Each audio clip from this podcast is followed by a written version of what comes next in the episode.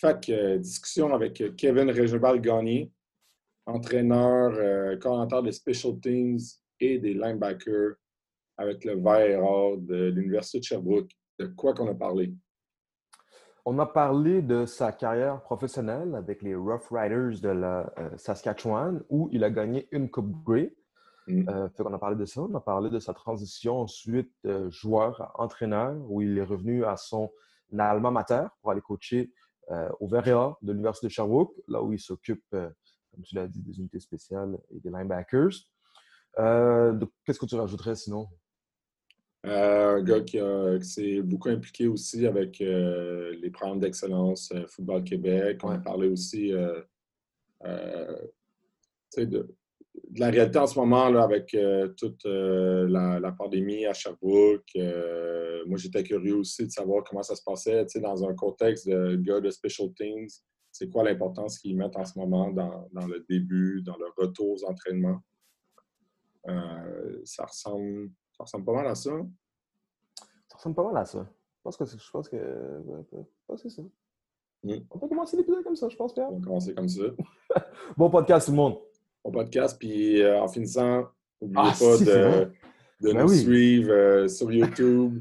euh, T'es meilleur que moi, là. Fait que c'est quoi les ben autres? Ben non, c'est ça, j'ai oublié de le dire. Fait que si tu nous regardes.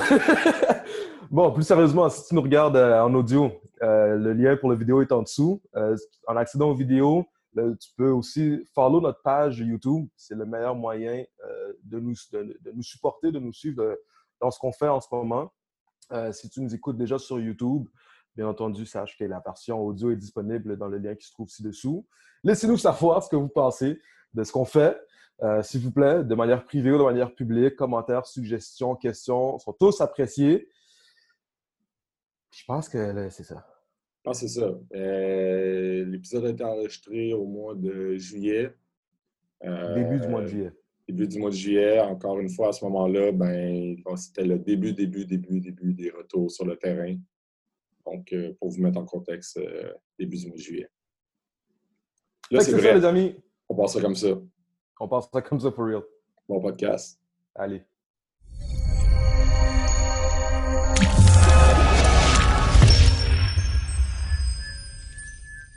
Bien, premièrement, on demande à, nos invités, à ceux qui acceptent de participer à notre projet, comment ça va, comment ça va dans toute, la, période particulière qu'on vit. Euh, là, c'est le fun parce que je pense que vous avez recommencé à pratiquer. Oui, ben on a recommencé pas les pratiques de football, mais la préparation physique. Là, ça fait mm. déjà euh, trois semaines, un mois qu'on a recommencé avec nos athlètes. Donc, euh, oui, on se compte très chanceux d'avoir la chance d'avoir accès à nos joueurs enfin. Mm. Est-ce que, euh, euh, parce qu'on a parlé à d'autres coachs aussi qui ont recommencé, là, euh, ça ressemblait plus à des, entraînements, c'est ça, comme tu dis, là, de conditionnement physique, puis il n'y avait pas encore d'équipement. Est-ce que, est que vous avez peut-être plus une idée du, comme de votre stratégie de retour vers des, pratiques plus normales? Parce que là, là présentement, au, point où on est, qu'on est rendu, on aurait le droit d'avoir des vraies pratiques.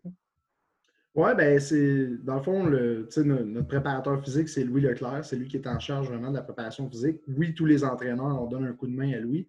Euh, la priorité numéro un, c'est de ramener nos athlètes, là, euh, pardonnez-moi l'anglicisme, mais en game shape. on veut ah s'assurer que nos joueurs sont à un point de vue optimal avant qu'on fasse quoi que ce soit de confrontation ou de passer même à une phase technique ou tactique. on veut s'assurer que nos joueurs sont prêts à faire un camp d'entraînement, à courir sur le terrain, à faire de nombreuses répétitions. Puis au moment où est-ce qu'on va sentir que nos joueurs sont prêts de l'objectif qu'on s'est fixé, bien là, à ce moment-là, on va vouloir euh, progressivement recommencer le, ce qu'on appelle vraiment plus le football et non pas seulement la préparation physique. Mm-hmm. De ne pas avoir eu de camp de printemps, tu sais, euh, normalement, il y a un camp de printemps, il y a des, activités au printemps, puis après ça, ils n'ont pas de pratique durant l'été. En plus, euh, si je ne me trompe pas aussi, il y a des règlements qui empêchent d'avoir des pratiques durant l'été. Est-ce que, vous, vous avez un.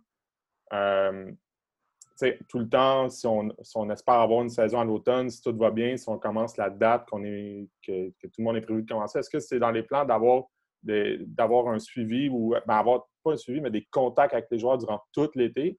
Où il y a un moment que euh, les joueurs, euh, il va comme avoir une coupure entre les pratiques que vous avez présentement, puis le début de la, saison, des pratiques pour la saison? Bien, pour moi, c'est une question en deux temps. Euh, la première des choses, la pandémie, ce qu'elle a eu de positif, c'est le fait que nous, on était déjà sur une application qui nous donnait accès à nos joueurs à temps, à temps plein, 24 heures sur 24, 7 jours sur 7. Puis on a profité de ce temps-là quand même pour continuer le suivi, surtout l'insertion au niveau tactique et technique. Donc, ça nous a permis déjà, sans avoir de camp, puis le faire vraiment sur le terrain, mais au moins de s'assurer de continuer à, rentrer un petit peu ce qu'on voulait faire, puis à le présenter aux joueurs, puis même à passer des tests pour s'assurer qu'ils continuaient de, de, bien comprendre ce qu'on voulait faire. Ça, c'est la première des choses. Pour ce qui est de la préparation de l'été, bien, pour moi et pour nous, pour le staff, pour les joueurs, c'est primordial de faire une pause pour les joueurs. on est tous des passionnés de football, vous l'êtes, je le suis, puis tout le monde au et on l'est. Mais c'est vraiment important de faire une pause pour faire en sorte que les joueurs s'ennuient un petit peu. D'être 365 jours par année, toujours en faire du football, toujours faire la même chose, ben, même le plus grand des passionnés va, va commencer par se fatiguer, puis trouver que c'est redondant, puis trouver qu'on fait souvent la même chose pour nous, c'est primordial. Oui, il va y avoir une pause. Pas, nécessairement de la préparation physique, mais une pause vraiment d'avoir euh, coach Régimbal qui, qui m'appelle, qui me texte, qui m'écrit, qui me fait passer des tests. À un moment donné, il faut qu'on leur, leur, donne un petit repos mm. l'été pour que lorsque le camp commence, ben là, ils sont pleins d'énergie, puis là, ils ont envie de commencer à faire du football, ils ont envie de retourner sur le terrain. Puis là, à ce moment-là, je n'ai pas besoin de les motiver, ils sont, sont motivés de manière intrinsèque. Puis là, à ce moment-là, c'est beaucoup plus facile pour nous. Mm. Oui, c'est ça, j'allais dire, la, motivation, parce que nous, on se pose la question aussi, là, de, euh, de garder les gars motivés, autant en sachant plus ou moins s'il va y avoir une saison, puis aussi euh, la première game, même si on a une saison, est loin. plus tu commences. Euh, c'est une des difficultés du football. On le sait tous, c'est beaucoup, beaucoup, beaucoup de pratique et d'entraînement avant même le premier match. Donc, il reste que c'est un combat qui est annuel. C'est c'est pas vrai que c'est seulement en temps de pandémie que là, il faut aller rechercher la motivation des gars. C'est à chaque année, il faut s'assurer de garder ces, ces jeunes-là motivés pour que quand arrive le temps de la saison, qu'ils soient au meilleur de leur forme, puis surtout euh, au meilleur de leur motivation. Hmm. Euh, peut-être avant de passer à ton parcours, parce que dans ton cas, euh, je pense que ça, vaut la peine de te le demander. Tu t'occupes des unités spéciales. Euh, unités spéciales, j'allais dire étrangement, mais par, par habitude, dans beaucoup d'équipes, c'est peut-être l'affaire qu'on passe un petit peu moins de temps euh, sur les unités spéciales. Est-ce que tu as, mettons, dans, ton cas qui est commentaire des unités spéciales avec une situation comme ça, il y a, euh, pas il y a un danger, mais est-ce que est-ce que est-ce qu'il y a peut-être tout le temps une crainte ou il faut tout le temps se rappeler de. Il y aurait une tentation de peut-être essayer de, de faire un petit peu moins d'unités spéciales pour faire un petit peu plus de offense-defense pour être prêt pour la saison. Tu comprends un peu ce que je veux dire? Oui, oui, tout à fait. Euh, mais je pense qu'il faut quand même faire la juste part des choses. Dans le football canadien, les unités spéciales, ça représente 30% des snaps. Donc, c'est vraiment le tiers du match qui va, qui va être sur les unités spéciales. Ça représente plus de 80% des verges qui sont échangées dans un match. Donc, la réalité du football canadien est tout autre que le football à 4 donc, euh, non, nous, on ne va jamais, jamais couper sur le temps de special team. Au contraire, on est une équipe, on est choyé d'avoir une équipe qui met beaucoup de temps dans ses special teams. Puis d'année en année, euh, je pense que ça paraît là, euh, sur la scène universitaire, on est, on est une équipe qui fait relativement bien sur les unités spéciales. Donc, non, je n'ai pas, pas peur de ce danger-là. Puis c'est sûr et certain que la journée où est-ce que ça, ça viendrait sur la table, ben, je serais le premier à faire en sorte mm. que ce soit rapidement mis de côté et qu'on continue à faire comme on le faisait parce que c'est une partie beaucoup trop importante du football à trois essais. Donc, je ne vis pas vraiment cette réalité-là, mais clairement, je peux, je peux la mettre en perspective et mm. comprendre que dans une équipe euh, juvénile, Benjamin, même collégiale, de dire bon, ben, OK, peut-être investir un petit peu moins, sur, moins de temps sur les teams, un petit peu plus offensivement et défensivement, ça pourrait être quelque chose qui pourrait arriver dans vos programmes, mais moi, je, je vous invite à, continuer à investir votre temps sur les unités spéciales parce que ça peut vraiment être des game changers. C'est quelque chose qui peut vraiment te faire perdre comme peut te faire gagner. Donc, c'est mm. vraiment important de, prioriser le temps d'engagement moteur des athlètes sur les unités spéciales. Mm. Euh, quand, on, quand on demande à, nos invités aussi comment, on leur demande tout le temps comment ils ont commencé à coacher. Euh, mais dans ton cas, on avait pensé plus de, te demander. Euh, dans ton parcours, comment s'est passé ton parcours dans la Ligue canadienne? Parce que tu as joué, as joué trois ans avec les Rough Riders. Exactement. Euh, tu as joué au vert et or aussi euh, au niveau universitaire, donc tu es tout le temps resté un peu dans, les chandails verts. Oui. Euh, comment s'est passé ton, parcours dans la Ligue canadienne? Ben, ça a été un, très, très beau parcours. je, je, réfère souvent à, Regina ou à la Saskatchewan comme la mecque du football canadien. c'est vraiment là, un endroit c'est le meilleur endroit pour jouer au football au Canada. C'est des grosses foules, c'est des gens qui sont fanatiques. Les Rough Riders, c'est une organisation A1. C'est des gens là, qui, qui, traitent vraiment comme un professionnel puis qui, t'embarquent dans, leur grande famille. Euh, le Rider Nation, c'est incomparable à quoi que ce soit d'autre au Canada. Donc, pour moi, j'ai été choyé d'être avec euh, les Rough Riders. Comment s'est passé mon parcours? Ben, c'est sûr et certain qu'en tant qu'athlète et en tant que compétiteur, on n'est jamais, on jamais euh, complètement satisfait du parcours qu'on a eu. C'est sûr et certain que j'aurais aimé ça avoir une carrière de 10 ans, 15 ans, puis pas avoir de blessures, finir toujours le meilleur plaqueur de mon équipe. Mais je reste tout de même très satisfait de, ce que j'ai fait. J'ai eu la chance de gagner la Coupe Grey à ma première année avec les Rough Riders, ce qui était un feeling complètement irréel pour moi d'avoir la chance d'assister à la Coupe Grey. Puis en plus, c'était à Regina cette année-là, donc dans notre, dans notre ville.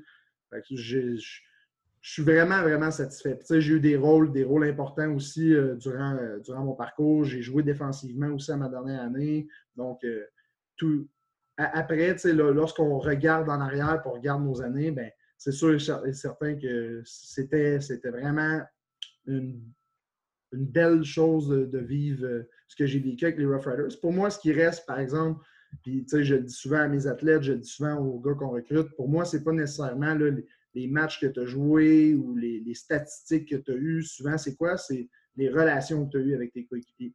Puis ça, pour moi, je me considère vraiment choyé. J'ai joué avec des gars extraordinaires, des gars avec qui je garde contact encore aujourd'hui. Puis on avait la chance, parce que c'est quand même difficile au niveau professionnel, d'avoir un, locker room qui est, qui est serré, puis des gens qui veulent jouer pour l'un et pour l'autre. Mais on avait la chance vraiment à Saskatchewan d'avoir un, locker room qui était, qui était vraiment magnifique, puis des gens avec qui j'ai joué que je vais, me souvenir de eux pour le restant de mes jours. Ça, ça, ça pour moi, c'est la, plus grande chose qui a été accomplie euh, en Saskatchewan.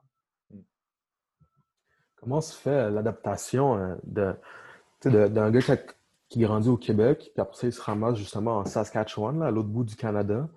Euh, dans un, environnement anglophone. Est-ce que, euh, est-ce que ça a été un challenge pour toi? Puis sinon, est-ce qu'il y avait eu d'autres challenges euh, de jouer professionnel que, auxquels tu ne t'attendais pas?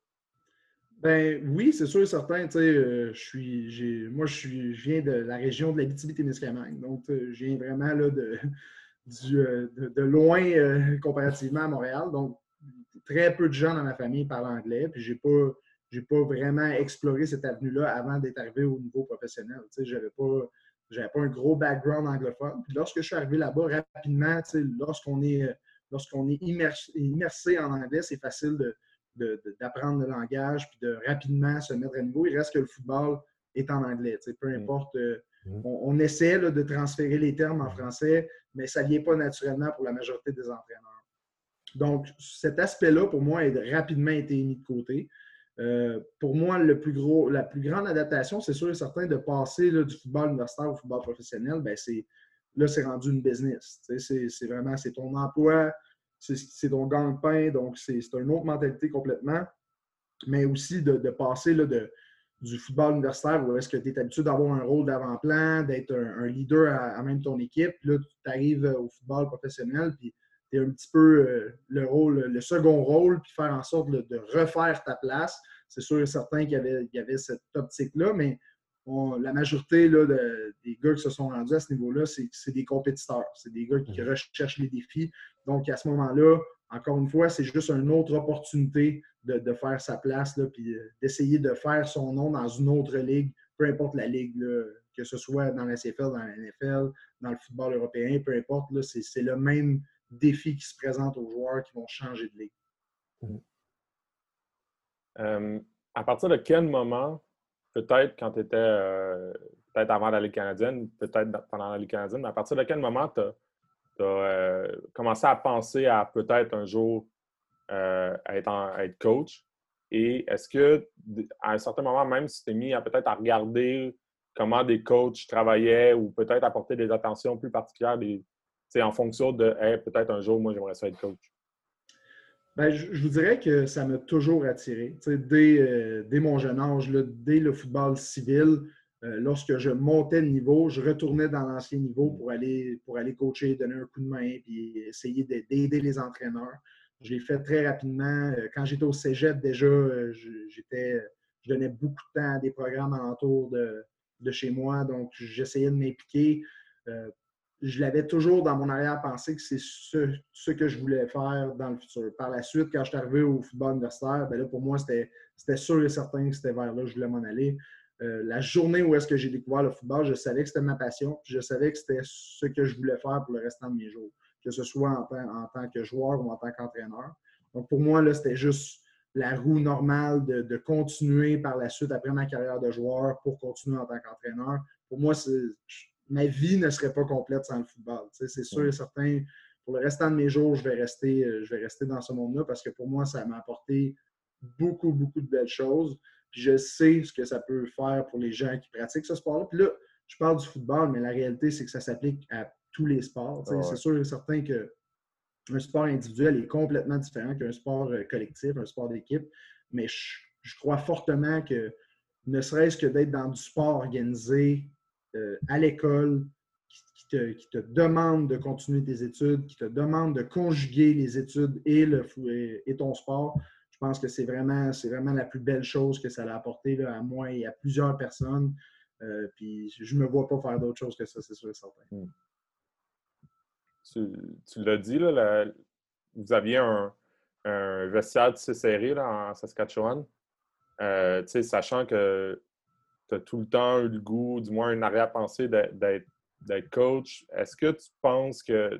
Qu'est-ce que tu penses que l'année que vous avez gagné la, Coupe Grey, peut-être les coachs ont fait de, spécial ou c'était quoi que cette année-là avait de spécial ou qui a bien été fait dans l'équipe pour avoir les résultats que vous avez eus? Ça vient, tu sais, avoir une équipe gagnante, s'il y avait une recette, puis que quelqu'un connaissait cette recette-là, c'est sûr et certain que ça ferait longtemps que tout le monde essaierait de, la reproduire. Euh, je pense que c'était dû à plusieurs facteurs. Je, je, pense qu'il y avait beaucoup, beaucoup de vétérans dans l'équipe lorsqu'on était là. Il y avait un leadership qui était fort, qui était présent. Ça, pour moi, c'est indéniable. Si tu veux être une équipe championne, faut qu'il y ait du leadership. Et du leadership, pour moi, oui, ça passe par les entraîneurs jusqu'à un certain niveau, mm. mais il faut que ça vienne de tes coéquipiers. Il faut que ça vienne des joueurs avec qui tu joues. Si tu n'as pas envie de, te battre pour la personne qui est à côté de toi, il y a des bonnes chances que ça ne marche pas. Puis, euh, moi, je suis un grand fanatique de tout ce qui est militaire. Je lis beaucoup, beaucoup de livres sur les SEALs. Je suis un, big fan euh, des SEALs.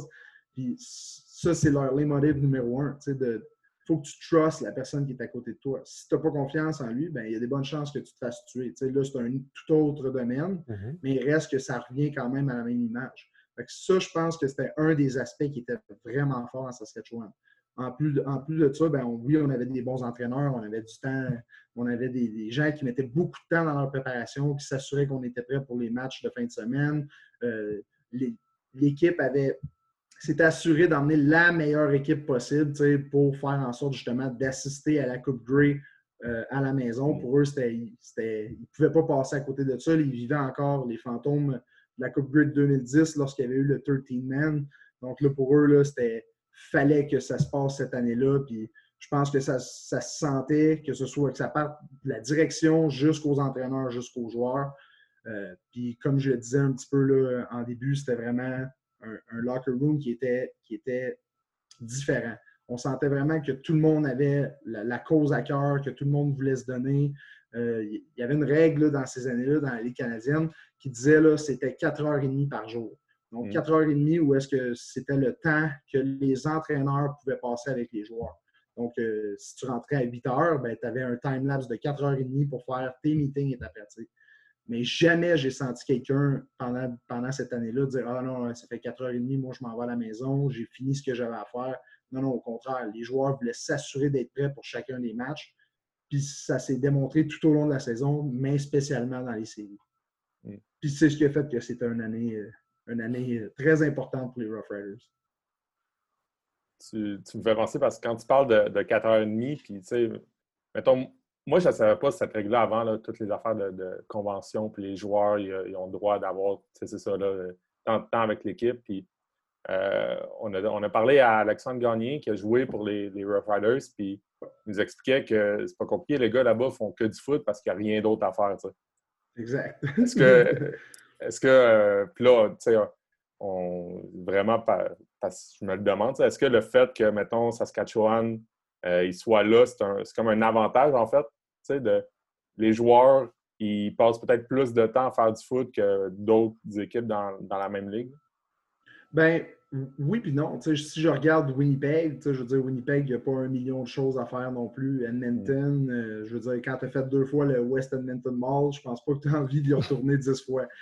Euh, Calgary, oui, c'est une belle ville. Il y, a, il y a les Rocheuses qui sont pas trop loin, mais encore là, les, les gars qui sont des vrais athlètes professionnels, que tu sois à Montréal, que tu sois à Vancouver, que tu sois en, Floride, que tu sois à Los Angeles, je veux dire, si ta priorité numéro un, c'est de performer sur le terrain, bien, peu importe où est-ce que tu vas être, tu vas prendre les moyens pour t'assurer de performer. Puis oui, c'est sûr et certain, mais il y a toujours moyen de se trouver quelque chose à faire. Je veux dire, s'acheter une caisse de bière puis euh, aller boire dans, la cour de quelqu'un, tu peux le faire peu importe où est-ce que tu es. Hmm. Mais est-ce que ça, c'est la bonne décision? Puis est-ce que c'est ça qui va t'emmener à avoir la meilleure performance? Bien, je ne le crois pas. à ce moment-là, c'est vraiment essayer de. Puis tu sais, Là, je dis ça, mais ça pourrait être aussi le gaming. vous le vivez sûrement, mais avec des, jeunes que, ah, ben, c'est quoi leur priorité? Est-ce que c'est de faire du film, de se préparer pour la fin de semaine, de, de mettre leur nez dans leur playbook, ou c'est d'aller jouer à Fortnite pendant 4h30 justement, puis ouais. pas avancer ce qu'ils voulaient faire, puis de ne pas nécessairement pousser dans la bonne direction. il y a toujours des excuses, mais là, c'est de savoir qu'est-ce que tu es prêt à faire comme sacrifice pour performer. oui, je comprends la, de dire on est dans les prairies puis il n'y a, pas euh, énormément de choses à faire, mais on peut toujours se trouver d'autres choses à faire que ça. C'est la culture d'équipe. Exactement, exactement. quand tu sens que les autres alentour de toi veulent en faire plus, ben à un moment donné, si toi tu veux te ta place et tu veux performer, ben tu n'as pas le choix d'en faire plus. Euh, ça, c'est tes années euh, dans la Ligue canadienne. comment comment tu aboutis comme euh, entraîneur, puis c'est abouti, euh, comment tu deviens entraîneur euh, avec le vert et or de l'Université de Sherbrooke, l'équipe pour, laquelle tu as joué au niveau universitaire? Comment s'est passée la transition de joueur à coach? Ben, C'était, dans le fond, l'année 2015 à 2016. Donc, 2015, ma dernière année professionnelle. 2016, j'avais pris la décision, moi, je voulais me rapprocher de, l'Est. Toute ma famille était, dans l'Est. Euh, ma blonde, elle, ici, restait euh, la moitié de l'année, euh, dans le fond, à Montréal. Puis elle venait l'été, elle venait passer l'été avec moi, étant donné qu'elle travaillait dans le milieu scolaire. Par la suite, elle retournait là, au mois de septembre. Donc là, après trois ans là, en Saskatchewan, je m'étais dit, bon, ben, je, vais essayer d'aller sur le, free agency, donc de, de voir s'il n'y aurait pas une possibilité de revenir dans l'Est pour jouer au football. Euh, j'avais eu des pourparlers avec euh, Ottawa et Montréal qui m'avaient dit Ah oui, il y aurait de l'intérêt, euh, donc pas de problème, va, sur le marché, puis on va, aussitôt qu'ils vont te libérer, ben, on va être en mesure de te récupérer. Mhm. Donc, lorsque le free, Agency est ouvert, les Alouettes sont venus me chercher. Donc, j'ai signé un contrat avec les Alouettes de Montréal. je me suis présenté, on a fait le camp. par la suite, je, me suis présenté au camp d'été. Puis, entre-temps, l'entraîneur-chef qui, était David Lessard euh, durant l'année 2016 m'avait contacté. Il m'avait dit Est-ce que ça t'intéresse de donner du temps? Tu n'es pas obligé de t'investir à temps plein, mais si jamais tu es en mesure de descendre à Sherbrooke à quelques reprises durant les pratiques hivernales, ben viens, nous, ça nous ferait plaisir de, t'avoir et de donner un coup de main défensivement. moi, c'est sûr et certain, j'ai sauté sur l'occasion. Je vous l'avais dit, c'était déjà quelque chose que je voulais faire. Donc, aussitôt que l'opportunité s'est présentée, euh, j'ai sauté sur l'occasion. Entre-temps, euh, me présente euh, au camp, justement, je passe un test médical. Puis deux ans auparavant, je m'étais blessé au genou. J'avais eu une, blessure quand même assez sérieuse au genou qui n'avait pas de nécessité d'opération, étant donné qu'il m'avait dit là, ah, ton ligament, c'était le, ligament croisé antérieur qui avait été affecté avec d'autres choses, bien évidemment. Euh, puis quand je me suis présenté au camp, ben eux m'ont refait passer un IRM. Puis là, ils m'ont dit on ne peut pas te donner de contrat parce que justement, j'avais plus de ligament croisé intérieur. Donc là, je me ramassais dans une situation où est-ce que je devais me faire opérer pour faire en sorte de recommencer l'année d'après. Donc, passer vraiment un an là, complète en, réhabilitation, puis recommencer l'année d'après. Puis pas de salaire. exactement, exactement. c'est ça, c'est ça. Donc là, c'était quand même une question à se poser. Puis là, entre-temps, ben là, eux m'offraient un poste comme entraîneur à l'Université de Sherbrooke pour coacher les demi-défensifs, euh, pour aider le coordinateur défensif qui est encore là aujourd'hui, Guillaume Boucher. Donc euh, là, pour moi, c'était comme un, bon timing. Donc, j'ai décidé de sauter sur l'occasion. J'ai décidé d'embarquer à, d'embarquer à 100 dans, dans, le projet de coaching. Puis là, il s'est passé ce qu'on ce qu'on connaît là, en 2016, la fin, euh, dans le fond, du règne de David Lessard l'embauche de Mathieu Lecomte. Puis euh, à l'embauche de Mathieu Lecomte, ben là, c'était clair que lui, il m'avait dit si jamais j'ai le, le, poste, ben, je désire t'emmener comme coordonnateur des unités spéciales. Donc là, pour moi, c'était exactement le poste que j'enviais. Il y avait déjà quelqu'un en poste, je ne voulais, pas, voulais pas déplacer personne. Et lorsque Mathieu me dit j'aimerais ça t'avoir comme coordonnateur des unités spéciales, pour moi, c'était le poste que j'avais envie de remplir. En plus, là, durant la première année, j'ai coaché les demi-défensifs, mais par la suite, je suis retourné à mes premiers amours, donc mm. euh, coacher les, secondaires de ligne. Donc là, pour moi, c'était vraiment le, meilleur des deux mondes où est-ce que je coachais la position que j'avais envie de coacher et l'unité que j'avais envie de coacher. Donc, euh, je, me considère vraiment choyé. Tu sais, des fois, euh, la vie fait, fait, des choses un petit peu bizarres, mais fait bien les choses. Donc, j'ai eu la chance, là, dès la fin de ma carrière professionnelle, la journée même, d'être embauché par le Warrior ça t'a. Euh, ils t'ont comme pas convaincu, mais le, le fait que tu as eu une bonne expérience euh, à ta première année, puis de, qui, qui t'offre ce poste-là, ça, ça, a mis une croix définitive, si on peut dire, sur ta. Tu n'avais pas le goût de retourner comme. Euh, de racer comme joueur. Bien, tu sais, c'est toujours l'opération ça reste bizarre de, dire que mon genou est en parfaite santé. Pour moi, mon genou, il n'est pas un problème. Mm-hmm. Je, l'ai toujours senti comme s'il était à 100% après la réhabilitation de. C'était 2014, ma deuxième année. Euh, après la réhabilitation, je veux dire, mon genou, pour moi, il est, loin d'être faible. Mm-hmm. S'il y a de quoi, il était plus fort qu'avant la, avant la blessure. Donc, d'aller sur une table de chirurgie pour on ne sait jamais comment ça va ressortir. Puis il y en a plusieurs, je suis certain que vous connaissez plein d'histoires de gens qui se sont fait opérer, puis qui ont dû se faire réopérer, puis qui ont eu des problèmes. Donc, à ce moment-là, je suis quelqu'un de très actif dans la vie, pas juste au football, mais dans plusieurs sports. Donc, moi, je ne me voyais pas là, vraiment euh, retourner sur une table de, chirurgie puis faire en sorte de, de, jouer un petit peu avec mon futur, que ce soit au niveau du football ou que ce soit au niveau juste de ma vie active quand, quand je ne considère pas que mon genou est un problème à ce moment-là. Donc, pour moi, tu sais, puis oui, c'est jamais facile de faire la croix sur le, sur le football, mais pour moi, de le jouer ou de le coacher, pour moi, ça revient à la même chose. Mm. Comme, comme j'expliquais tantôt, oui, le football, c'est le fun. Oui, c'est un beau sport, sauf que c'est le seul sport au monde que tu ne peux pas jouer toute ta vie. C'est le seul sport qu'à l'âge de 50 ans, tu ne mettras pas un casque et des épaulettes pour aller sur un terrain. Il y en a qui le font, il y en a qui le font. Mm-hmm. Je ne suis pas un de ceux-là. Mais il reste que c'est ça la grosse différence. moi, je voulais m'assurer de quitter en, pleine forme physique. J'ai été très, très, très, très chanceux malgré tout dans ma carrière de ne pas avoir de grosses blessures régulièrement. J'ai eu quelques petites blessures. Euh, euh, souvent, je répète qu'au football universitaire, j'ai jamais manqué une pratique. ça, c'est rare, les gens qui ne se mhm. blessent pas pour une pratique dans leur carrière universitaire. Oui, il y a de la chance. Ce n'est pas dû juste au fait que je faisais attention à moi. Non, j'ai été très chanceux, mais justement, je ne voulais, pas, voulais pas finir avec euh, un, corps de quelqu'un de 70 ans euh, à mes 35 ans. Fait c'était vraiment important pour moi de quitter au bon moment. Hmm quand tu as, fini comme joueur, quand tu as commencé comme coach, comment, comment tu te définirais comme, comme joueur et comme coach? Est-ce que tu étais le, même genre de personne? Est-ce que tu t'es adapté quand tu as commencé à coacher? Pas la première année.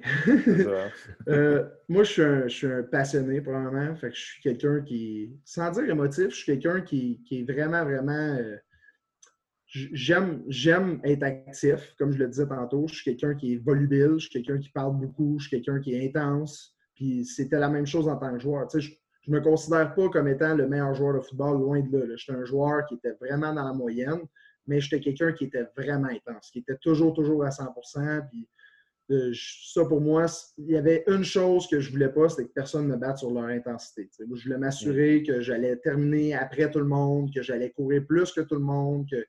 Puis c'est un petit peu ce qui, m'a amené à ce que je suis comme entraîneur aujourd'hui. Moi, je veux, m'assurer que ben, il n'y a pas de coordonnateurs qui vont passer autant de temps à se préparer que moi. Puis, je le dis, ça se peut très bien qu'il y en ait qui le fassent, mais moi, je veux m'assurer que les gens qui sont autour de moi il ben, faut, faut qu'ils voient que je travaille. Je veux m'assurer que je vais être prêt, je veux m'assurer que tout est pris en considération, je veux m'assurer d'outwork tout le monde. C'est un petit peu la personnalité que j'ai. Euh, l'autre chose, ben, j'ai eu la chance d'être capitaine dans toutes les équipes dans lesquelles j'ai passé. Même en Saskatchewan, j'ai été capitaine dans ma dernière année. Euh, donc, pour moi, le leadership, pour moi, c'est vraiment important. J'en parlais tantôt, dans le vestiaire, c'est important. Mais moi, j'aime m'assurer que tout le monde est bien, m'assurer que je connais tout le monde, que je connais les besoins des gens, puis je veux m'assurer que les gars qui jouent pour moi en tant qu'entraîneur, bien, que eux, ils sentent qu'ils sont importants à mon œil. Ça, ça c'est vraiment important parce que, encore une fois, je le disais, c'est important de jouer pour le joueur qui est à côté de toi, mais si tu ne veux pas jouer pour ton coach parce que tu n'as pas de lien avec lui, mm. bien, tout le, tout le temps que tu as investi à te préparer, ben, il ne va pas se refléter parce que les gars, ils n'ont pas envie de s'investir, ils n'ont pas envie de mettre du temps parce qu'ils ne sentent pas que toi, tu as envie d'investir du temps sur eux. C'est un petit peu le, lien que je ferai entre ma carrière d'athlète et ma carrière de, coach. C'est un petit peu ça, le, leadership et l'intensité qui représentent un petit peu les, deux facettes en tant qu'athlète et en tant qu'entraîneur. Hmm. Tu, euh, tu, dis que on, a tous, on essaie tous euh, souvent de se préparer le plus possible pour un match, en, game planant, en planifiant nos pratiques, etc. etc. Mais, euh, Mike Tyson a déjà dit une fois, tout le monde a un plan until you get punched in the face. Là. On a mm-hmm. tous un plan jusqu'à ce que, en fait, on fasse face à de l'adversité. Comment toi, tu vois ça? Comment tu prépares tes joueurs à faire face à de l'adversité? Ben, puis la réalité, c'est qu'on a fait face à beaucoup d'adversités dans les dernières années. Puis mm-hmm. ça, pour moi, c'est toujours.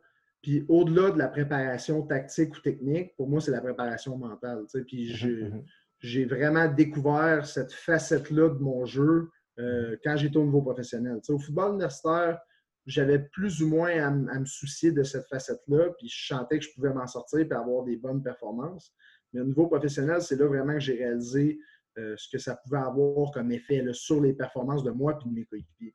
Euh, puis je l'adresse aux joueurs. justement, c'est souvent de leur expliquer bon, ben, parfait, ça c'est ton plan, mais la journée où est-ce qu'il arrive ça durant le match, tu arrives à un moment difficile, euh, tu manques un bloc, tu, te fais passer pour un bloc punt ou tu prends une grosse pénalité pour ton équipe, comment tu vas réagir? Est-ce que tu vas retourner au banc et tu vas t'apitoyer sur ton sort? Ou tu vas retourner au banc et tu vas te dire parfait, c'est derrière moi, Là, présentement, ce qui compte, c'est le prochain jeu. Ce qui compte, c'est comment je vais revenir du mauvais jeu que je viens de faire. Fait que ça, pour moi, tu sais, d'un point de vue tactique, je veux dire, un coup que tu as planifié ce que tu veux faire durant, durant le match ou durant ta semaine de pratique, un coup que ça ne se passe pas comme tu veux durant le match, il y a un minimum de choses que tu peux faire. C'est pas vrai que tu peux tout effacer et recommencer à zéro durant un match, toute la préparation que tu as faite. Donc, à partir de là, c'est quoi? Ben, c'est comment tes joueurs sont prêts à réagir. Comment tes joueurs, eux, vont faire en sorte de bien te faire paraître durant le match. Puis là, rendu là, ben, c'est plus de ton ressort. la seule chose que tu peux faire, c'est t'assurer que psychologiquement, les gars sont prêts à, confronter cette adversité-là, puis à arriver prêts, justement, pas juste d'un point de vue technique, tactique ou physique, mais vraiment d'un point de vue psychologique. C'est fou, hein? c'est ça, c'est plein, plein de détails. Puis en fait, le but, c'est de préparer les gars à, affronter euh, toutes les situations. C'est là que le football, pour moi, il est plus grand que juste des X et des O. Puis là, encore une fois, je parle du football, mais je pourrais parler de, n'importe quel autre sport.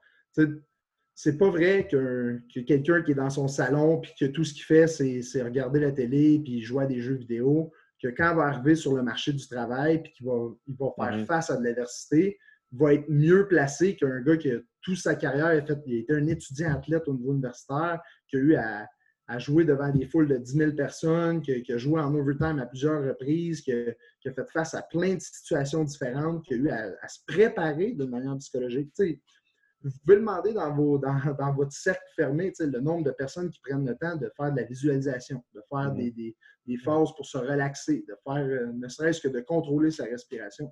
Bien, ça, c'est un des aspects que le sport de haut niveau apporte chez les étudiants. Ça, pour moi, bien, c'est une des parties les plus importantes. je veux dire, on en parlait tantôt de la préparation physique, qu'on commence avec nos athlètes à refaire de la préparation physique.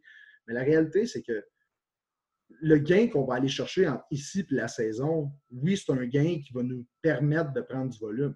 Mais tout ce que toi, tu peux faire personnellement pour te préparer pour la saison, ça, il n'y a pas d'heure. Tu, peux le mm-hmm. faire le matin, le soir, tu peux en faire pendant 20 heures, tu ne seras pas fatigué.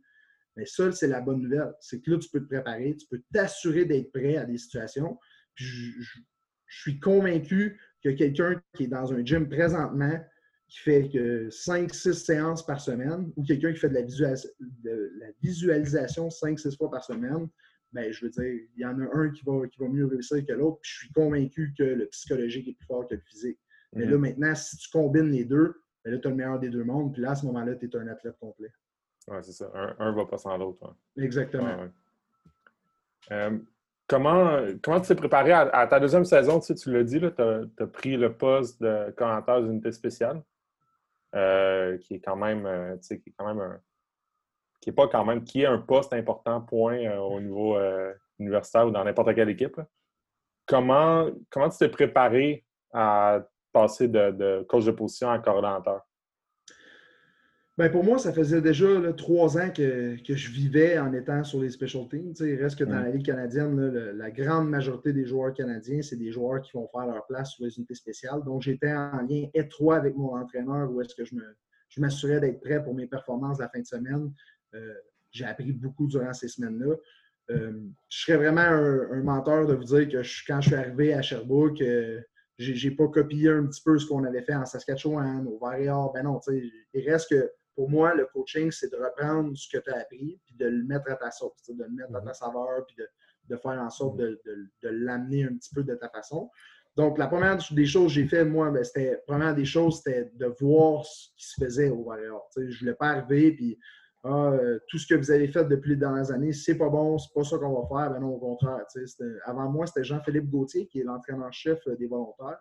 C'était lui qui était coordinateur. Donc, la première chose que j'ai fait, je me suis assis avec Jean-Philippe. J'avais déjà euh, contribué là, en 2016. J'avais donné un bon coup de main à Jean-Philippe. Je, l'aidais du mieux de, du mieux de mes connaissances. C'est reste que ça faisait un an que j'étais dans son système, mais ça faisait déjà j'avais déjà un bon background de team, ce qui me permettait d'y donner un coup de main. Donc, je commençais à connaître son verbiage, je commençais à connaître un petit peu les différents schemes qu'il voulait faire sur les différentes unités.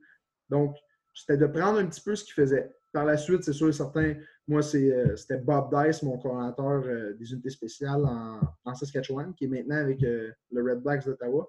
Mm. Donc, la première chose que j'ai fait, je l'ai appelé, on s'est assis ensemble, j'ai parlé un petit peu de ce que je voulais faire, c'était quoi ma mentalité.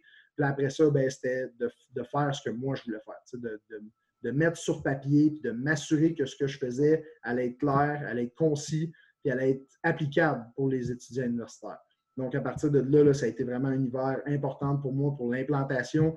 Oui, tactique, mais surtout technique. De, mettre, pour moi, je, suis un, big fan de buzzword, donc de m'assurer que chaque technique avait un terme rattaché, puis que mhm. ce terme-là était bien expliqué, puis que chacun des joueurs dans l'équipe était capable de rapidement avoir un teaching point qui ne nécessitait pas une phrase ou un paragraphe, mais qui nécessitait un mot, puis que ce mot-là était bien compris, que l'ensemble de l'équipe est en mesure de non seulement le comprendre, mais de me l'expliquer, de faire en sorte de m'expliquer, bon, mais ce buzzword-là veut dire telle, telle, telle, telle chose. Puis à ce moment-là, ben, je veux dire, libre à toi d'imaginer les jeux que tu veux faire. Il y a autant de jeux que tu peux faire que tu peux imaginer. Donc, à partir de là, un coup, tes techniques sont bien assimilées. Ben là, c'était juste de mettre sur pied là, vraiment les, les, les game plans de semaine en semaine. Hmm.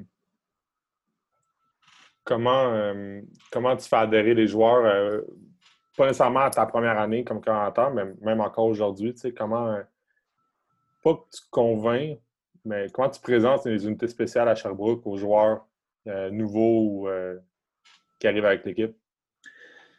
Ben, tu sais, la première des choses, c'est sûr et certain que je vais leur parler de l'importance du football à trois essais, des, des, unités spéciales au football à trois essais, parce que la majorité des joueurs euh, qui arrivent du circuit euh, collégial sont plus ou moins au courant. Ou il y en a plusieurs, il y en a qui sont au courant, mais il y en a d'autres qui ne savent mm. pas nécessairement. Tu sais, il reste que c'est un entonnoir, le football. Fait que souvent, les, les, gars qui arrivent au football universitaire, ben, ont peut-être un petit peu moins contribué aux teams, avec la, la, réalité du football collégial qui a 65 joueurs d'habillés, donc plusieurs joueurs qui ne contribuent pas nécessairement offensivement, défensivement. Donc, c'est une autre réalité qu'universitaire. Au football universitaire, la première des choses qu'il faut savoir, c'est que 48 joueurs qui sont habillés. Donc, tu enlèves les KR, les O-line, les defensive tackles. Tout le monde doit contribuer sur les teams au football universitaire. Mhm. Donc, ça, c'est la première des choses que je leur fais comprendre. Un coup, un coup que ça c'est compris, bien là, oui, j'ai un rôle de, vendre les special teams, mais pour nous, à l'interne, c'est vraiment les vétérans. C'est les vétérans qui doivent faire comprendre aux recrues que voici à quel point c'est important les teams. Voici à quel point on peut changer un match avec les teams. Voici pourquoi on veut être dominant sur les teams à Sherbrooke. Puis un coup, un coup que ce message-là est véhiculé par nos vétérans, bien là, après ça, tout ce que ça me reste, encore une fois, je, rattache le, message militaire, mais pour moi, l'équipe en, entier, c'est l'armée. Moi, j'ai la chance d'aller choisir les individus, peu importe ta position. Peu importe si, que tu sois un receveur, un linebacker, un D-line, pour moi, c'est est-ce que tu es le meilleur athlète sur notre équipe. Les gars, les, les gars à l'intérieur, ben là, ils commencent à vouloir faire partie, à vouloir contribuer sur les unités parce qu'ils voient que bon, mais ceux qui sont choisis sur, sur les unités, ben, ils, ont, ils, ont, un rôle important à remplir dans notre équipe. En plus de ça, ben là, il y a une autre, chose qui vient mettre du poids sur les unités, ben c'est le football professionnel. Donc, les gens qui veulent se faire une place au football professionnel, ben, ils n'ont pas le choix de contribuer sur les teams. Lorsqu'il y un recruteur qui vient à Sherbrooke, la première question souvent, c'est est-ce que ce gars-là peut jouer sur les teams au football canadien? Là, à ce moment-là, ben, qu'est-ce que ça fait? Ça fait que les gars ont envie de contribuer, les gars veulent voir du terrain, les gars veulent, veulent jouer sur les teams le plus possible pour faire en sorte de showcase leur talent un petit peu pour les recruteurs. Donc, ça aussi, ça aide beaucoup au football universitaire. Hmm. D'après toi, en, pensant aux bons entraîneurs que tu as eus dans ta carrière, euh, ou à ceux que tu as ou bons entraîneurs que tu as côtoyés aussi, euh, qu'est-ce qui fait d'un entraîneur un bon entraîneur? Euh, c'est une bonne question. je pense que c'est plusieurs choses. Je pense que la première, première, première des choses, c'est d'être un rassembleur. Je pense que si tu es capable de, de, faire en sorte que tous les individus poussent dans la même direction, bien, je pense que tu as déjà une bonne partie des choses de fait. J'ai eu la chance d'être coaché par Marc Santerre, qui était pour moi un excellent exemple de rassembleur. J'ai eu la chance d'être coaché par André Bolduc, qui était euh, un rassembleur exceptionnel. J'ai eu la chance d'avoir plusieurs entraîneurs comme ça qui, avaient cet aspect-là. Ça, pour moi, c'est sûr et certain que c'est important. Ensuite, il y a l'aspect pédagogue. C'est sûr et certain, euh, tu es un professeur d'abord et avant tout. Tu es, devant la classe, tu dois présenter un sujet à des étudiants. Tu dois t'assurer que cette matière-là est comprise, qu'ils vont être en mesure d'aller sur le terrain et de la reproduire. Donc, ça, pour moi, c'est un autre aspect qui est vraiment important. Euh, un coup que tu as tes deux aspects-là, ben pour moi, les personnalités, pour moi, peuvent être vraiment différentes. J'ai eu des entraîneurs qui étaient des, cartésiens, qui étaient vraiment dans leur, dans choses, qui voulaient, qui voulaient contrôler les xénos, qui voulaient passer du temps à peaufiner leur tactique. J'en ai eu d'autres où est-ce que ah, c'était un petit peu moins ça, mais c'était vraiment plus des gens axés sur l'athlète qui voulaient. Là, pour moi, c'est doser, mais sans perdre ta personnalité. Il faut que tu t'assures de rester toi-même. Il faut que tu t'assures de rester vrai en toi-même mais tout en comprenant le rôle que tu as envers ces, étudiants là s'il y avait juste un type de bon coach, on essaierait tous d'être euh, mm-hmm. cette personne-là. Mais je pense que tout le monde, il y a plein, plein, plein de types d'entraîneurs différents, mais ce qui est important, c'est vraiment, un, d'être rassembleur, puis deux, d'être pédagogue. Un coup que tu as ça, après ça, tu peux être la personne que tu veux, puis je pense que tu peux réussir très bien avec ton poste d'entraîneur. Mm. Euh, qu'est-ce que tu penses qui fait maintenant d'un leader un bon leader? Qu'est-ce que, ou plutôt, qu'est-ce que toi tu rechercherais chez un leader? Le, leadership, pour moi, là, c'est la première des choses, là, c'est c'est pas, pas nécessairement quelque chose qui est. Tu sais, oui, certaines personnes vont l'avoir de base, mais je pense que c'est quelque chose qui peut s'apprendre. Mm. Euh, souvent, souvent j'en parle avec plusieurs de nos athlètes, puis on essaie de, justement décortiquer c'est quoi le leadership. Pour moi, la première chose, c'est d'être faut, faut que tu sois inclusif. Faut que tout le monde dans ton équipe soit important. Tu peux pas. C'est pas vrai quand tu as un petit noyau fort, que ces 5, 6, 10, 15 individus-là sont serrés, mais que tout le reste de, l'équipe ne fait pas partie de ce noyau-là. Ça, ça, pour moi, c'est pas du leadership. C'est du leadership nuisible. À ce moment-là, ce que tu veux, c'est vraiment quelqu'un qui est capable d'aller voir chacun des individus. Puis c'est pas vrai que tu vas t'entendre bien avec tout le monde. dans la société, c'est pas vrai que tu vas t'entendre bien avec tout ton voisinage, avec les, 200 personnes qui habitent sur ta rue. C'est un mensonge. Mhm. Mais tu es capable de parler avec ces gens-là. Tu es capable d'être respectueux envers ces gens-là ça, pour moi, c'est la, la, la, donnée numéro un en tant que leader. Il faut, faut, que tu sois capable de parler à tout le monde. Il faut que tu sois capable d'être respectueux. Il faut que tu passes du temps avec eux. Il faut que tu apprennes à les connaître. Il faut que tu aies envie de jouer avec eux. Ça, c'est la première des choses. Ensuite, ben là, c'est pour moi, c'est là que vient l'apprentissage. Ben, c'est de savoir comment réagir. je, je, lis un livre, justement, encore une fois, sur les SEALs qui s'appelle Extreme Ownership par Jocko Willing, qui est un ancien SEALs. Puis ça, pour moi, c'est la première des choses. Il faut que tu sois en mesure de ne pas pointer du doigt. Faut que la, faut, quand, il y a, quand il y a un problème qui arrive, il faut que tu sois capable de take ownership, de dire bon, ben, c'est de ma faute. Puis même si c'est ton coéquipier qui n'a pas bien fait, il ben, faut que tu sois capable d'admettre que ben, j'ai peut-être pas fait ce que, mm-hmm. ce que j'avais à faire pour faire en sorte de lui le faire performer. Puis là, à ce moment-là, quand tu as des gens qui ne se pointent pas du doigt, mais au contraire, qui s'entraident puis qui s'assurent que tout le monde pousse dans la même direction, mais là, tu as du leadership parce que là, tu as des gens qui vont contribuer à donner, à donner un petit push aux gars qui en ont besoin parce qu'il va toujours en avoir. Il y en a qui tirent, il y en a qui poussent. Mais il faut que tu sois un de ceux-là. Mais là, c'est de savoir, es-tu celui qui tire ou es celui qui pousse. à partir de là, ben, quand tu comprends ton rôle, ça aussi c'est important dans le leadership, quand tu comprends ton rôle, ben là, à ce moment-là, tu es dans la bonne direction pour justement avoir un leadership qui est fort. Mm.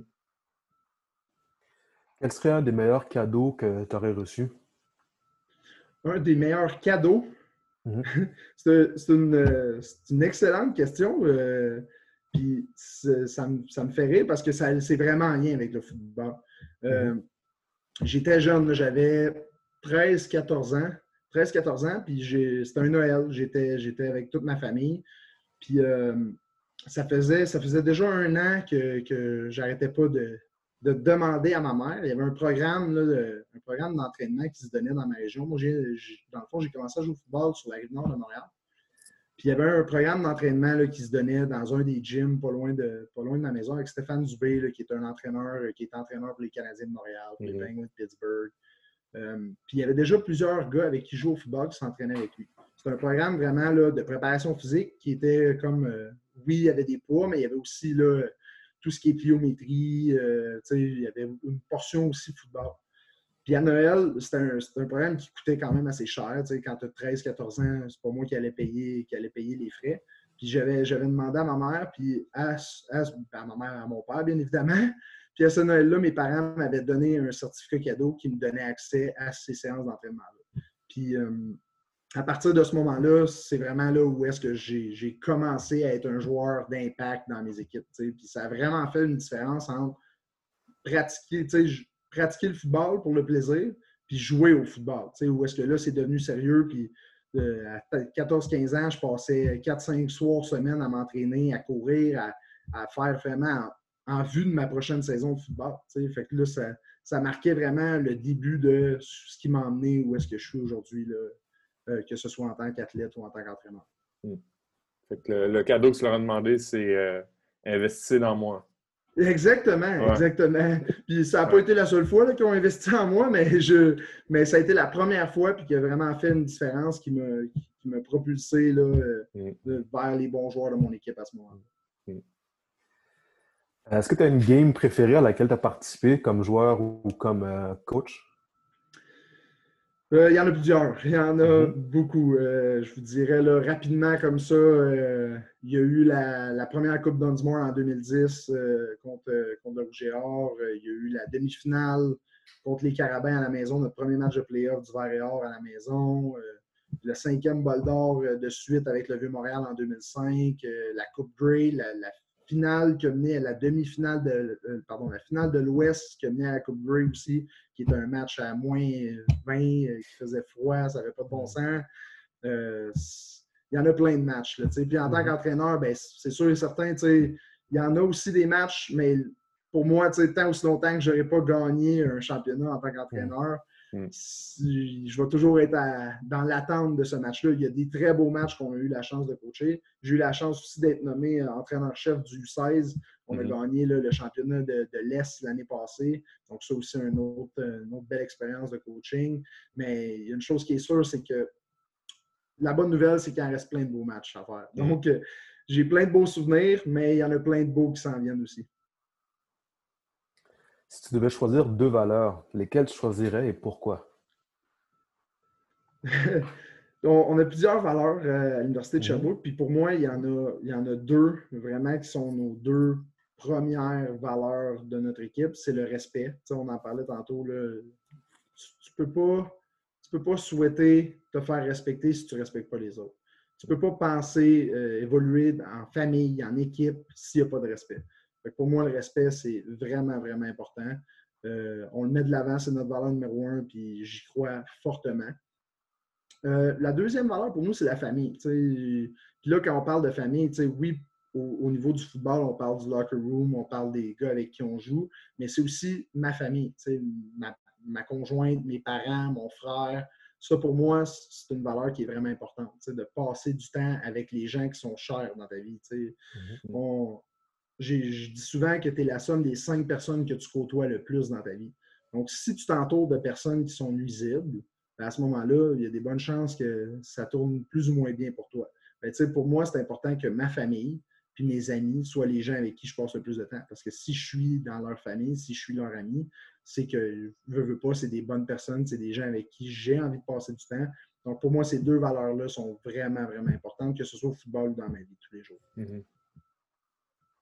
Si tu pouvais vivre dans n'importe quelle série télévisée, laquelle tu choisirais et pourquoi? Oh, c'est une bonne question. Euh, ben là, présentement, j'écoute euh, Casa del Papel. c'est sûr et certain que j'aimerais ça être dans cette série-là pour tous les millions de dollars avec lesquels ils vont sortir. Je ne connais pas la fin, donc euh, pas de spoiler, s'il vous plaît. mais c'est une bonne question. c'est pas une série, mais c'est une série de films. Moi, je suis un mm-hmm. grand fan de Retour vers le futur. Donc, mhm. euh, de voyager dans le temps, pour moi, je pense que ce serait quelque chose d'assez euh, extraordinaire. Mais euh, ouais, je pense, je pense que j'irai avec le Retour vers le futur. Mhm. Mhm. quel serait un ou plusieurs des joueurs les plus underrated que tu aurais côtoyés? bonne question. Très bonne question. C'est difficile de mettre underrated sur, euh, sur un joueur, mm-hmm. de dire que c'est. Parce que j'ai des joueurs qui ont connu des très belles carrières. Euh. moi, je dirais, Simon Charbonneau-Campo, qui est un receveur, est-ce qu'on peut le qualifier d'underrated? Il n'a peut-être pas eu la carrière qu'il désirait au niveau professionnel. C'est un gars qui a, joué, qui a joué au niveau professionnel pendant plusieurs années, qui était probablement le meilleur receveur que j'ai vu. Euh, que j'ai vu au niveau universitaire, puis même au niveau professionnel, pour en avoir côtoyé plusieurs, il y avait vraiment l'étoffe d'un receveur qui aurait pu vraiment être dominant dans la Ligue canadienne. Euh, à ce point de vue-là, on pourrait dire underrated, mais encore là, c'est un gars qui a eu beaucoup, beaucoup, beaucoup, beaucoup de succès au football universitaire. Donc, il n'est pas vraiment underrated. Euh. Mm-hmm. Sinon, euh, je dirais Bonne question. Bonne question. Je dirais euh, Patrick Chenard, un autre, un autre excellent joueur qui a joué euh, à Sherbrooke, qui a joué aussi au Vieux-Montréal avec moi, un demi-défensif, qui, qui, a eu une blessure en fin de carrière, mais qui, durant ses années universitaires, a été vraiment un joueur exceptionnel. Donc, un autre joueur qui a eu vraiment beaucoup de succès. Euh, mais encore une fois, il n'a peut-être pas eu ce qu'il voulait à la fin de sa carrière universitaire. Mais un autre excellent joueur. Là. Sinon, tu sais, je ça serait difficile. J'en ai, j'ai joué avec plein de joueurs mhm, qui avaient un mhm. excellent potentiel, mhm. mais malheureusement qui n'ont peut-être pas eu euh, l'exposure ou qui n'ont pas eu la chance de faire euh, tout ce qu'ils voulaient faire, que ce soit au niveau universitaire ou professionnel. Est-ce qu'il y a une personnalité publique qui t'inspire? C'est-à-dire, ça peut être un athlète, un politicien, un artiste, quoi que ce soit. Est-ce qu'il y en ou il pourrait y avoir plus qu'un aussi? Euh, c'est une bonne question. C'est une bonne question. Moi, je vais, nommer quelqu'un qui n'est pas nécessairement une personnalité connue, mais pour moi, Jérémy Doyon-Rock, le mhm. carrière avec qui j'ai joué à l'Université de Sherbrooke, ça, pour moi, c'est un, exemple de, ce que les gens devraient suivre comme, comme parcours. C'est un, un, être humain exceptionnel. C'est quelqu'un que je me considère comme choyé d'avoir côtoyé. Euh, c'est un gars là, qui, qui, avait une éthique de travail exceptionnelle.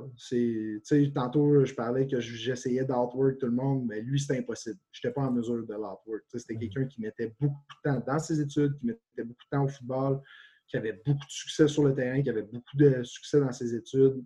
Euh, si je, je, me considère vraiment choyé d'avoir, euh, d'avoir côtoyé cet être humain-là dans ma vie. Puis oui, je pense que ce serait une personne euh, que je regarde en me disant il y a un excellent parcours et plusieurs personnes devraient apprendre de lui. Hmm. Est-ce qu'il y a un jeu dans une game, comme, encore une fois comme coach ou comme entraîneur, qui va rester gravé dans ta mémoire à jamais? Euh, oui, ben, en tant qu'entraîneur, euh, je vous dirais que le premier, le premier touché là, sur un retour de beauté en, 2017, mhm. ma première année de, comme coordinateur, c'était contre Laval à la maison, contre à, notre, mhm. à Sherbrooke. Un retour de 87 verges, euh, c'était le premier touché marqué en tant que coordinateur. Donc, ça, c'était un très, très, très, très beau souvenir. C'était un, beau jeu. Les gars avaient fait exactement ce qu'on avait pratiqué durant la semaine. Donc, ça, c'est toujours plaisant. Puis, j'ajoute à ça les jeux truqués qu'on a fait. Quand, quand, quand, tu fais quelque chose, puis sur papier, parfait, ça marche, mais quand tu arrives sur le terrain, puis les étoiles sont alignées, puis ça marche, ça, c'est un beau feeling. Puis, mm-hmm. je, sais très bien, euh, vous, vous, savez exactement de quoi je parle, mais ça, mm-hmm. c'est le plus beau feeling en tant qu'entraîneur. Quand tu as réussi à mettre dans la vie réelle, sur le terrain, exactement ce que tu avais inventé dans ta tête, puis qui marchait mhm. bien dans ta tête, mais que ça finit par marcher sur le terrain. Ça, c'est un, un, très beau feeling. Puis c'est ça, c'est ça qui nous pousse à continuer à coacher, c'est ça avec plein d'autres choses encore une fois. Mhm. Mais c'est ce petit aspect-là qui, qui nous pousse à, continuer à travailler des heures de fou pour s'assurer que ça marche. si tu pouvais avoir un super pouvoir, lequel t'aurais et pourquoi? Euh, ben, comme je disais tantôt, voyager dans le temps. Voyager dans le temps, mhm. je trouve que c'est vaste euh, comme super pouvoir. Tu, tu, peux, tu peux aider la société, tu peux, tu peux contribuer pas juste, euh, pas juste en faisant une seule chose, mais je pense qu'on pourrait, on pourrait bénéficier de ce pouvoir-là pour, pour faire le bien. Mhm. Pas seulement pour mon profit personnel, mais juste en général pour, pour aider la société. Est-ce que tu as une routine d'avant-match? je oui, oui, tu sais, euh, en, tant que joueur, il était vraiment strict. J'avais, vraiment comme un, rituel duquel je ne pouvais pas déroger. Puis sans dire ne pas déroger, c'était comme j'avais une séquence que j'avais peaufinée d'année en année puis qui était, la mienne. En tant qu'entraîneur, pour moi, c'est plus j'essaie de relaxer. J'essaie vraiment de m'assurer de, de couper les stimuli euh, extérieurs. Euh, j'essaie de ne pas être rejoignable. Je veux m'assurer que le temps de la journée du match, toute mon attention est donnée au match, est donnée à mes joueurs, est donnée à ce que j'ai à faire comme tâche durant ma journée. C'est sûr et certain, à l'intérieur de tout ça, je vais prévoir un petit moment pour me relaxer, contrôler ma respiration, m'assurer d'arriver, euh, d'arriver prêt puis euh, focus durant le match. Mais pour le reste, c'est vraiment, je, vais avec les besoins du match. encore une fois, il faut, être prêt à s'adapter. On ne sait jamais ce qui peut arriver là, une journée de match, que ce soit un headset qui ne marche pas, que ce soit un mm-hmm. joueur qui se blesse durant le warm-up, peu importe. Donc, je veux juste m'assurer de prendre un, peu de temps pour euh, revenir au calme puis m'assurer que lorsque le botté d'envoi se fait, que je suis à 100% euh, focus sur la tâche. Est-ce que euh, tu as un coach mémorable dans ta carrière que tu as côtoyé? J'en ai plusieurs. J'en ai plusieurs. J'ai nommé Marc Santerre. Mhm. André Bolduc, qui pour moi a été un mentor. Marc Loranger aussi, qui a été, qui a été mon commentateur défensif à Sherbrooke. Jean-Vincent Posé-Odette, euh, qui était commentateur des teams aussi à Sherbrooke. Pour moi, j'ai encore une belle relation avec euh, Jean-Vincent. On se parle, on se parle une couple de fois par année, puis à chaque fois, c'est comme si je parlais à un ami, non pas un entraîneur. Euh, c'est certains d'entre eux, j'ai eu Corey Chamberlain aussi en Saskatchewan, qui est un excellent entraîneur. je parlais de Bob Dice tantôt, avec qui je continue de garder une relation. Il y en a eu vraiment plusieurs. Mm. Tous et chacun étaient différents mais ils ont tous été des bons entraîneurs. j'ai été vraiment, vraiment choyé dans mon parcours. J'en ai, ai côtoyé des gens qui me disent Ah, tel entraîneur, ah, lui, je l'ai moins aimé. Mais moi, j'ai vraiment, vraiment, j'ai vraiment été chanceux avec mes entraîneurs. J'ai eu des, gens que je chantais qui faisaient ça pour la bonne raison, qui était là parce qu'il voulait, il voulait notre bien, il voulait s'assurer qu'on ait du succès autant dans les études qu'au football. Puis ça, pour moi, je me considère comme très, très, très chanceux d'avoir côtoyé ces gens-là. Quelle serait une des choses les plus difficiles que tu as accomplies ou dont tu serais le plus fier? Euh, ben, c'est sûr et certain que d'avoir joué au football professionnel, pour moi, comme je le disais tantôt, je n'étais peut-être pas le meilleur joueur de ma cohorte, mais oui, ça, j'en suis fier, d'avoir mis les efforts et d'avoir investi le temps que je devais mettre pour me rendre là. Ça, pour moi, j'en suis fier. Euh, maintenant, pour moi, c'est le plus grand défi. De, la chose dont je vais être le plus fier, c'est ce que je vais faire dans le futur. Puis, mm. oui, au, niveau du football, oui, mais surtout au niveau de ma vie personnelle. D'être un bon conjoint, d'être un bon parrain, d'être un bon fils. pour moi, c'est ce qui est le plus important pour moi. Puis c'est ce que je vais être le plus fier. Puis je continue de, pousser dans cette direction-là. As-tu déjà reçu un conseil d'un coach que tu mets toujours en application? Euh, ben, toute cette, toute cette approche-là de ne de, pas voir les choses plus grandes qu'elles le sont vraiment. Je, je, pense que Jean-Vincent, il, y a eu cette, cet aspect-là pour moi. C'est un, sans dire que c'est un conseil, mais c'était la manière dont il agissait. Mm-hmm. Lui, dans un match, il était toujours, euh, toujours, toujours au même niveau. Il était toujours, oui, il était content quand il y avait un bon jeu. Oui, il était fâché quand il y avait un mauvais jeu, mais c'était sans rancune, puis c'était comme on passe déjà à autre chose. Ça, ça, pour moi, ça a été un, exemple que j'essaie d'appliquer dans la vie d'aujourd'hui. Lorsque je suis sur euh, le sideline, je ne veux, pas, je veux pas être celui qui, saute partout, puis après ça, qui crie après tout le monde. je veux m'assurer de rester toujours au même niveau, de m'assurer de, me contrôler parce que pour que les joueurs se contrôlent. Euh, fait que ça, sans dire que c'était un conseil vraiment dit, mais c'était un mhm. conseil que, lui appliquait et que j'essaie de, mettre en application à, chaque, à chacun des matchs que j'ai la chance de, mhm. faire. Euh, si on faisait un film sur ta vie, ce serait quoi le titre euh, de ce film-là? Et ce serait quel genre de film? Euh, d'après moi, ça serait un court-métrage. non, ça serait... non, mais je suis. Euh, je sais pas. Je sais pas ce serait quoi. Je pense que ça serait sans regret ou quelque chose, que, quelque chose comme ça. je pense que c'est le plus important pour moi, c'est justement de ne pas, de pas regarder le passé, mais de juste continuer à pousser vers l'avant, puis de toujours pousser, puis de, un coup, un coup que tu t'es dit ce que tu voulais faire, ben, c'est de faire en sorte que ça arrive.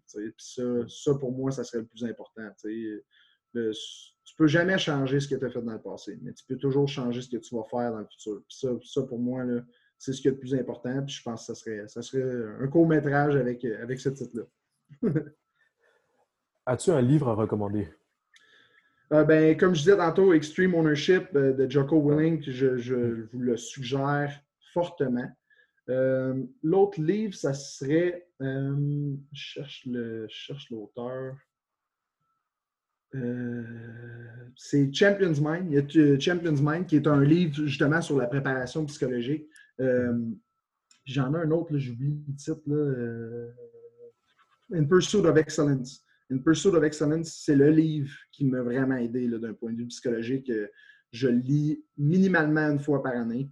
Euh, puis je pense que tous les gens qui font du sport de haut niveau, puis même les gens qui ne font pas de sport, juste dans la vie en général, de prendre ces trucs-là, de savoir justement comment revenir au calme, comment contrôler tes émotions, euh, comment gérer, gérer toute la petite voix dans ta tête euh, mm-hmm. qui t'emmène de l'insécurité. Puis je pense que ça, tous et chacun devraient lire ce livre-là.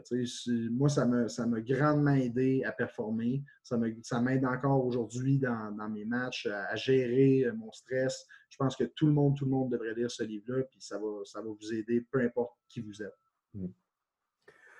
Dernière question, pourquoi, pourquoi un joueur devrait aller à, Sherbrooke? Pourquoi? Euh, là, c'est probablement la question qui va prendre le plus de temps. Mais tout ça, ça commence par pourquoi moi j'ai choisi Sherbrooke. Mhm. Pourquoi, pourquoi j'étais là en tant que joueur et je suis là en tant qu'entraîneur. Ben, pour moi, la première des choses, c'est l'Université de Sherbrooke, elle offre quelque chose de vraiment intéressant. C'est quoi? C'est le fait d'être les premiers à faire quelque chose. De venir, de venir à l'Université de Sherbrooke, ça veut dire que tu peux être le premier à gagner une Coupe Dunsmore. Tu peux être le premier à gagner une Coupe Vanier à Sherbrooke. ça, pour moi, c'est quelque chose qui est extrêmement attirant d'avoir la chance de venir contribuer dans une équipe à gagner un championnat, quand tu es un underdog, c'est la plus belle chose qui ne peut pas t'arriver dans ta vie. Tu, vas, tu vas te souvenir de ça le restant de tes jours. Ça, ça c'est un des aspects. Maintenant, il y a plein d'autres aspects. La, la, ville de Sherbrooke, c'est une ville qui est universitaire, qui est extrêmement jeune. Euh, c'est un campus qui est vraiment actif. Euh, un campus, là, pour ceux qui ne sont jamais venus à Sherbrooke, il y a, un quartier résidentiel juste en face de l'université. tu peux aller à tes cours à pied, ça va te prendre cinq minutes. c'est un quartier en plein milieu de, du Mont Bellevue, donc tu peux aller te promener dans, le bois, tu peux aller. De ceux qui sont des fans de plein air, c'est magnifique. Ça, c'est une autre chose. L'autre aspect, ben là, c'est le coût. Encore une fois, les loyers, c'est moins cher. Les transports en commun sont gratuits pour les étudiants. Hein. c'est facile pour, les étudiants de venir à l'Université de Sherbrooke. Ça, ça c'est encore une fois un autre aspect. Maintenant, on a les bacs coopératifs. Un autre des rôles que je remplis, euh, que je remplis euh, dans le staff d'entraîneur, mais je suis aussi responsable académique. Euh, donc, je m'occupe de tout ce qui est admission, euh, gestion des horaires, je m'occupe du hall d'études, de, l'aide des tuteurs, de tout le dossier académique. Les stages coopératifs, c'est vraiment un des aspects primordiaux pour les étudiants qui viennent à l'Université de Sherbrooke. Euh, c'est des stages qui sont rémunérés. Donc, les, étudiants vont faire de l'argent durant leur parcours universitaire. Ils vont, ils vont ils vont faire des sessions d'études et de stages, une après l'autre, durant leur parcours de bac. Euh, puis ça, ça te permet de quoi? Ben, de sortir de l'université sans dette. Ça, ça c'est l'aspect numéro un. On n'est pas dans la NCA, nous, dans le U-Sport. Donc, on n'a pas de full ride où est-ce qu'on paye euh, ton loyer, ton, ta bouffe, euh, ton linge. C'est pas la réalité du U-Sport. Mais Sherbrooke propose un peu cette formule-là en disant bon, ben, durant ton parcours universitaire, tu vas faire environ en moyenne 30 000 durant ton parcours universitaire. Ça, c'est sans compter les bourses football qui sont remises dans chacune des équipes du, du U-Sport.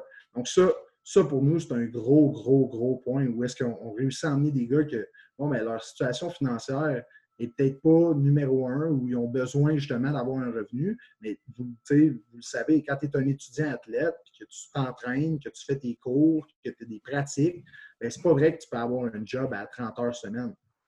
la majorité des gars qui jouent au football, puis encore une fois, j'implique les autres sports, tu n'auras pas le temps de travailler. Mm-hmm. Mais là, présentement, tu as des sessions de stage où est-ce que sont pris en considération. Tu as des stages, tu as vraiment des journées de travail du lundi au vendredi de 8h à 5h. Mais nous, notre horaire est fait en considération, étant donné que tous nos athlètes, ou du moins un, gros pourcentage de nos athlètes, sont dans les bacs coopératifs. Donc, on n'a pas le choix d'accommoder ces étudiants-là. Puis, on fait nos pratiques le soir quand les stages sont finis. Puis, eux, bien, là, sont en mesure justement d'aller chercher un, petit, euh, un petit peu d'argent qui va leur permettre de payer leur session, de payer leur, toutes leurs dépenses qu'ils vont avoir durant le parcours universitaire. Ça, c'est une autre chose. Maintenant, la dernière chose, promis, là, je ne veux, pas, veux pas trop retenir longtemps, mais pour moi, c'est la plus importante, puis j'en ai parlé tantôt, tu sais, la famille. Mm. Quand quelqu'un, un étudiant athlète, prend la décision de partir de Montréal, de partir de Laval, puis de venir s'exiler à Sherbrooke, en Estrie, de venir dans notre petite ville étudiante, de venir étudier dans notre beau campus, ben quand tu viens là, c'est parce que tu viens étudier puis tu viens jouer au football ta petite clique que tu as à l'extérieur, tes amis à, l'extérieur, qui eux ne sont, pas nécessairement des joueurs de football ou qu'eux n'ont pas nécessairement les mêmes centres d'intérêt que toi, ben, ne sont pas proches de toi. Les gens qui sont proches de toi, c'est qui? C'est tes coéquipiers. C'est les gens avec qui tu vas, tu vas suer durant l'hiver, que tu vas t'entraîner comme un, un, forcené durant tout l'hiver, l'été. Ben, ces gens-là, souvent, ils vont habiter ensemble nos joueurs, c'est une grosse majorité des joueurs qui restent en appartement ensemble, euh, que ce soit en appartement ou en maison, euh, dans la ville de Sherbrooke. ça fait quoi? Ça fait que rapidement, tu crées des liens avec ces gars-là. Parce que tu t'entraînes, tu te cours, tu, vas à tes cours, tu fais tout avec ces gars-là. Fait qu'à un moment donné, le sentiment de famille qu'on parlait tantôt, ben, il est fort. Puis moi, je reviens un petit peu à ce que je disais au début, c'est ce qui me fait choisir Sherbrooke. Quand je suis rentré dans le vestiaire, je n'avais pas l'impression d'être juste une autre personne qui arrivait là. Non, j'avais l'impression qu'il avait envie que je fasse partie de ce que je de ce qu'il faisait présentement. Puis il avait envie de non seulement de savoir si j'étais un bon athlète ou non, mais qui j'étais, puis pourquoi j'avais pris cette décision-là. Puis qu'est-ce qui m'emmenait à venir à Sherbrooke? Puis là, à ce moment-là, je n'avais pas l'impression d'être un numéro, j'avais l'impression d'être un individu à part entière, puis qui me laissait ma place pour m'épanouir dans leur, dans leur programme. Puis encore aujourd'hui, je trouve que c'est ce qui fait, ce qui nous différencie. Puis, la réalité, c'est que je peux pas parler des autres équipes. Je n'ai pas joué dans les autres équipes. Je n'ai pas coaché dans les autres équipes. Mais il y a une chose qui est sûre, c'est que j'ai eu la chance de jouer dans plusieurs équipes. c'est la place où est-ce que j'ai vu ce sentiment-là qui était vraiment présent. Puis à chaque jour, je remercie le ciel de, faire partie de cette belle famille-là parce que c'est ça fait partie de ma vie depuis les euh, déjà 8-9 dernières années. Mm. ça fait déjà quand même assez longtemps que je fais partie de ce programme-là. Puis pour moi, c'est ça qui nous différencie le plus de toutes les autres équipes. Euh, j'espère que ça répond à votre question. oui, non, absolument. Moi, j'apprécie que j'apprécie vraiment le plus de ta réponse, c'est que c'était clair et réfléchi, en fait. Puis, toute la partie de, de, bac coopératif, on l'avait déjà entendu. Moi, je l'avais déjà entendu du joueur, mais euh, jamais expliqué comme tu l'as expliqué. Là, je comprends le, je comprends toute la partie. Euh, puis ce qui est attrayant, tu sais, puis euh, là, je continue un petit peu avec le speech du coopératif, mais c'est mm-hmm. souvent, c'est pas vrai que tu vas arriver à l'université, puis le premier domaine que tu vas choisir, tu vas dire, ah, ben parfait, moi, je veux m'en aller en génie. Je veux m'en aller en génie biotech. Parfait. Tu t'en vas, tu fais la première session. Là, tu commences à apprendre la matière. Puis là, des fois, dans certains domaines, tu vas faire trois ans dans ton bac, tu arrives sur le marché du travail, puis ça ne représente pas du tout ce que tu t'attendais. Tu sais, ce n'est pas, pas le type d'emploi auquel tu t'attendais. Donc, de l'avoir dès ta première, de ta première année, ta deuxième session, d'avoir un stage vraiment là, sur le plancher des vaches, où est-ce que tu fais le métier que tu vas faire plus tard, mais là, à ce moment-là, ça te permet de confirmer, bon, si tu fais pour moi, si tu quelque chose que, je me vois faire pendant les 30 prochaines années, parce qu'il reste que, ultimement, tes 5 ans d'études ou les 3 ans pour un bac, mais 5 ans universitaire, c'est pour tes 30 prochaines années. Mm. Le temps que tu, fais là, ben, c'est important de, que tu confirmes que c'est ce que tu as envie de faire dans le futur, parce que c'est ce que tu vas faire pendant la majeure partie de ta vie. Mm-hmm. c'est mm-hmm. important que tu d'aller chercher cette information-là. Puis, tu sais, c'est grandement apprécié de nos étudiants. Puis, quand, quand tu as l'opportunité de le faire, ben pourquoi pas le faire? Pourquoi pas venir mm. à l'université et faire en sorte d'être payé durant ton université? Toi, tu avais fait quoi? Vu que tu étais étudiant là, puis je pense pas que coach de foot, c'était dans les choix. Ouais, ben, c'était enseignement, c'était moi, c'était justement la, pédagogie qui m'intéressait, étant donné que c'était une branche vers laquelle je, je savais que ultimement j'allais me diriger, ben, c'était la pédagogie qui m'intéressait. est-ce, que, je me vois devant une classe euh, d'étudiants, je ne sais pas, euh, devant une classe d'étudiants athlètes, ça par exemple, je me vois, je me vois le faire. Ben, le, terrain, c'est comme c'est quasiment une classe. C'est une grande salle de classe. une salle de classe qui, qui, euh, qui est bien placé pour faire bouger les, petits gars hyperactifs. Mm. C'est une salle de classe où est-ce que c'est facile parce qu'ils ont envie d'être là. Mm-hmm. Donc, tu sais, la matière qu'on présente, c'est de la matière qu'ils ont envie d'écouter. Dans la plupart mm. du temps, la plupart du temps. Mais c'est une matière qui est, qui est censée être intéressante pour eux. tu sais, encore une fois, ça revient un peu au programme d'études. Si tu étudies quelque chose que tu aimes, ben, les chances que tu retiennes de l'information est beaucoup plus grande. Ah on, joue dans une très belle salle de classe. Ben, merci beaucoup, Kevin, du temps que tu nous as donné. Ça conclut, euh, l'épisode du podcast euh, d'aujourd'hui. Euh, très apprécié. Pierre, je ne sais pas si tu voulais rajouter quelque chose. Non, mais autre qu'on vous souhaite vraiment, on, nous souhaite à, tous, mais vu qu'on ne coach pas au même niveau, on vous souhaite d'avoir une saison. Merci, on vous le souhaite à vous autres aussi. ouais. C'est ça. On espère à tout le monde que toutes les ligues vont suivre dans la même direction, mais euh, non, c'était vraiment apprécié euh, que tu prennes le temps de nous, l'expliquer puis que c'est ça, qu'on aille en détail. Non, ça, ça rend fun. Ça fait plaisir. Merci à vous euh, de l'invitation. C'est toujours le fun de parler de football. Puis, je pense que vous remplissez, vous remplissez clairement un vide présentement. Je veux dire, il y, a, beaucoup de monde qui a envie de parler de football. Il y a beaucoup de monde qui a mm. envie d'entendre parler de football. Puis, pour moi, on pousse tous dans la même direction, que ce soit au football mhm. universitaire ou scolaire. Pour moi, l'important, c'est de garder ces jeunes-là motivés, de les garder à l'école, de les continuer à, pousser dans la bonne direction. Puis, je pense que vous, faites partie de cette mission-là avec, euh, avec vos écoles, avec le podcast, avec tout ce que vous, tout ce que vous faites pour le monde du football. Mm. Merci, Kevin. Merci beaucoup. Kevin Rejabal, Kevin Rejabal gagné plutôt. Coordinateur des unités spéciales, entraîneur de secondaire du Verre de l'Université de Sherbrooke. Merci beaucoup. Merci, Kevin. Merci, les gars.